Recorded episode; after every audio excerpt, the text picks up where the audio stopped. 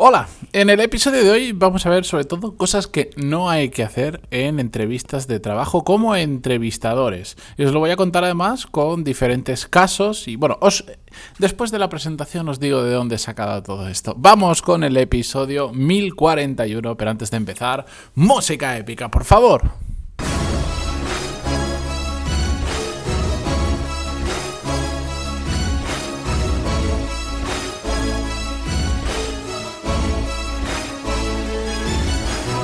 Muy buenos días a todos, bienvenidos, yo soy Matías Pantaloni y esto es Desarrollo Profesional, el podcast donde hablamos sobre todas las técnicas, habilidades, estrategias y trucos necesarios para mejorar cada día en nuestro trabajo.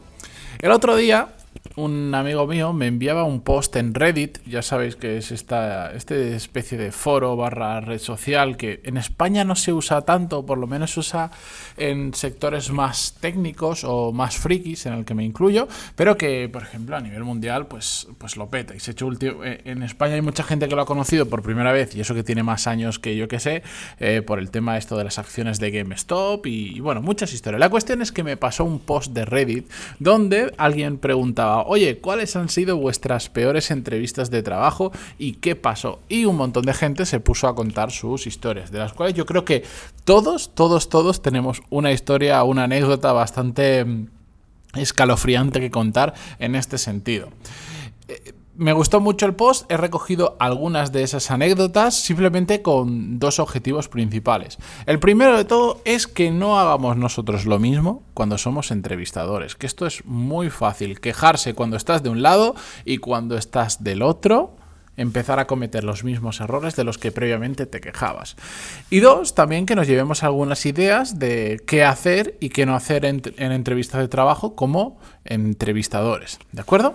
Así que, el primer caso, eh, le contaba que eh, bueno, en un proceso, sabéis que en los procesos de selección, eh, y más ahora con esto de la distancia, pues, o, con esto de la pandemia, o si hay distancia de por medio, pues primero se suelen hacer llamadas o videollamadas y después ya, si vas pasando, pues se hacen reuniones presenciales. Y esta persona decía que primero por la videollamada, que todo muy bien, y que le concertaron para hacer una, una, entrevista, y le dijeron que esa entrevista sería con una única persona, es decir, un, un careo, un uno a uno.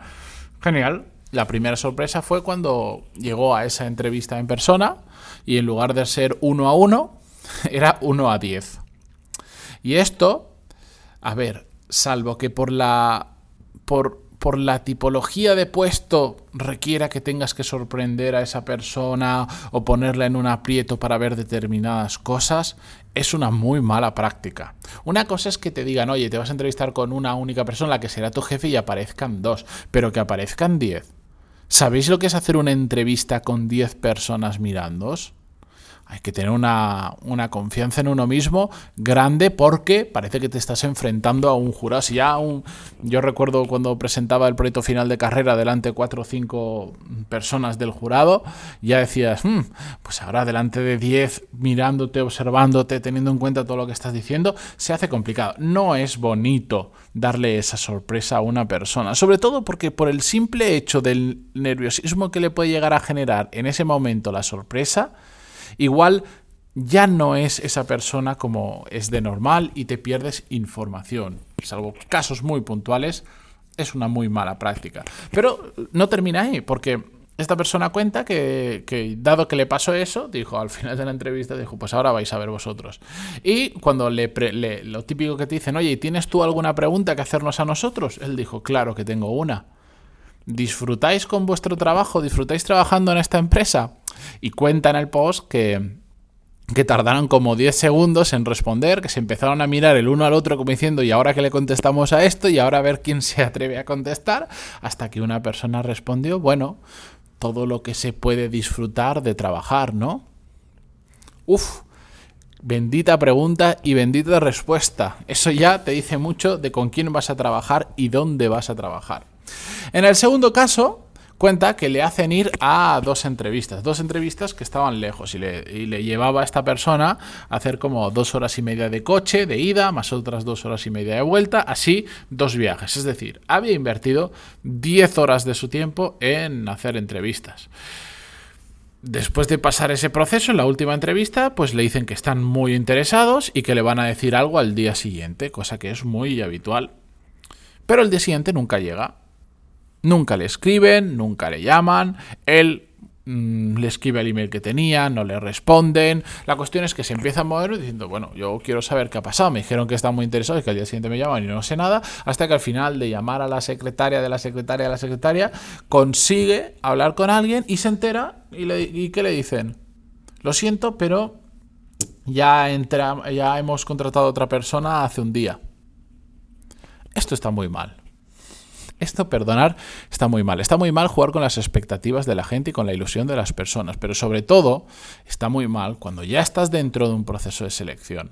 No decirle nada a los candidatos. Y esto es algo muy habitual que lamentablemente pasa mucho, que es que en el momento en que encuentro a la persona que me gusta, del resto me olvido y no hago nada. Cuando no cuesta nada, no cuesta absolutamente nada, al menos enviar un email y decir, mira, lo siento, no has pasado, yo siempre que pueda voy a dar una razón, aunque sea escueta, voy a dar una razón y voy a decir por qué no encajas con el perfil, porque buscamos una persona que hable chino mandarín y tú sabes otra variante del chino que no nos vale. Entonces ya se queda tranquilo o ya sabe lo que tiene que mejorar en otro momento o lo que sea. Pero bueno, tercer caso, va a la entrevista y el entrevistador esto, esta primera parte espero que no me pase nunca, le dice, de buena forma, le dice que, que tiene malas noticias antes de empezar la entrevista.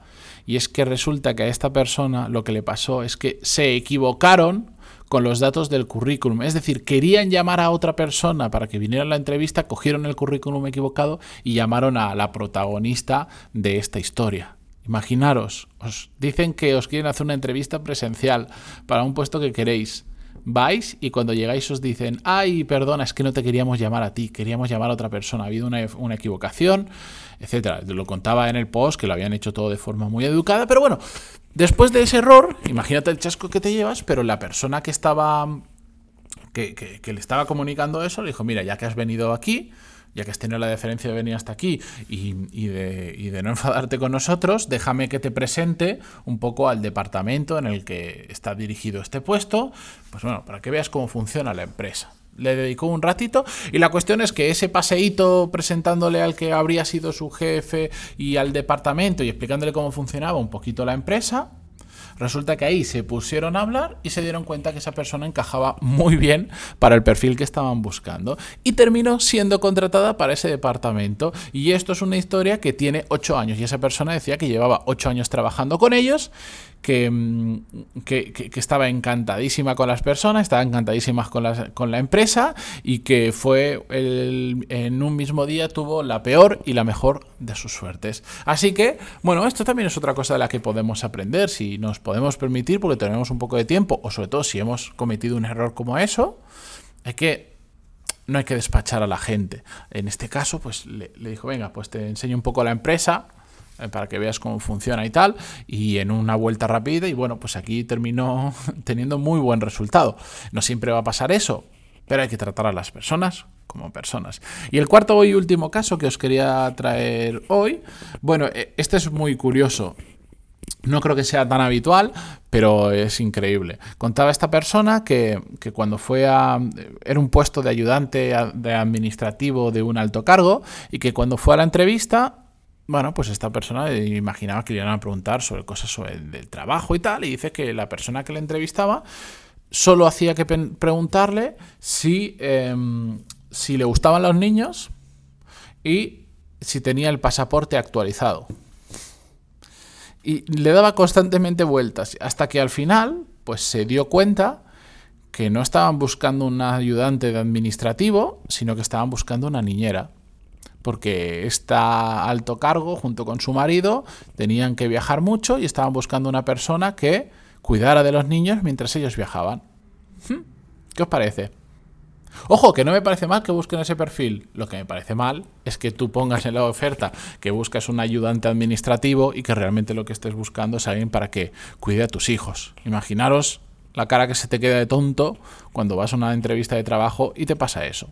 Eso está muy, muy mal. Y eso además A ver, yo creo que hay gente que se viene arriba cuando busca y dice, bueno, si yo voy a pagar bien, eh, ¿qué más le da? Cuidar niños que, que yo qué sé, que mover papeles o que lo que sea, ¿no? y ya que estoy, pues voy a contratar a una persona con determinados estudios o lo que sea. Y esto lo digo porque eh, me contaron hace poquito, hace unos meses, la historia de, de, una pareja que eran como super altos ejecutivos de una super mega empresa que están constantemente viajando por el mundo. De hecho, me decía, el marido vivía tipo en Inglaterra y, la mujer vivía en, en Latinoamérica. Y, lo que habían hecho, esto lo cuento como anécdota rápida, ya no está enlazado con. Está enlazado con lo anterior, pero se va un poco más allá. Lo que habían hecho, habían creado un equipo con objetivos, con OKRs, para los que sepáis lo que son, con objetivos muy marcados, con resultados clave, no sé cuánto, de gente que cuidaba a sus niños. Pero había un equipo con jerarquía y la persona que era el team leader ese equipo era eh, el típico que venía de, un máster de no sé, de un MBA de no sé dónde, súper prestigioso, que se había gastado una pasta y tenían como un equipo, no sé si me dijo, de entre 5 y 7 personas, dependiendo la época, de personas para cuidar a sus niños, pero todos en plan... Em, en plan no asistente del hogar, sino eh, en plan gente que trabaja en una oficina y tenían y les iban poniendo objetivos y semanalmente se reunían y veían los objetivos, se trataban a los niños como si fuese una empresa o un proyecto. Pero bueno, hay gente que ya sabéis, que el cerebro le funciona muy bien para unas cosas, pero para otras pues se ve que lo han gastado todo en la anterior. La cuestión es que en este episodio de hoy espero que aprendamos un poco todos lo que no tenemos que hacer, porque yo creo que todos hemos sufrido algún tipo de mala práctica a la hora de hacer entrevistas por parte de la empresa o por parte del entrevistador. De nuevo, lo he dicho muchas veces, ya lo he dicho en este episodio, ¿queréis evitar hacer cosas que no están bien? Empezad pensando por tratar a las personas como personas. Da igual que tengan la necesidad de encontrar un trabajo. Siempre, siempre siguen siendo personas, pase lo que pase. Así que con esto me despido hasta mañana. Gracias por estar ahí, em, por estar en Spotify, Google Podcast, iTunes, Evox, donde sea. Y adiós.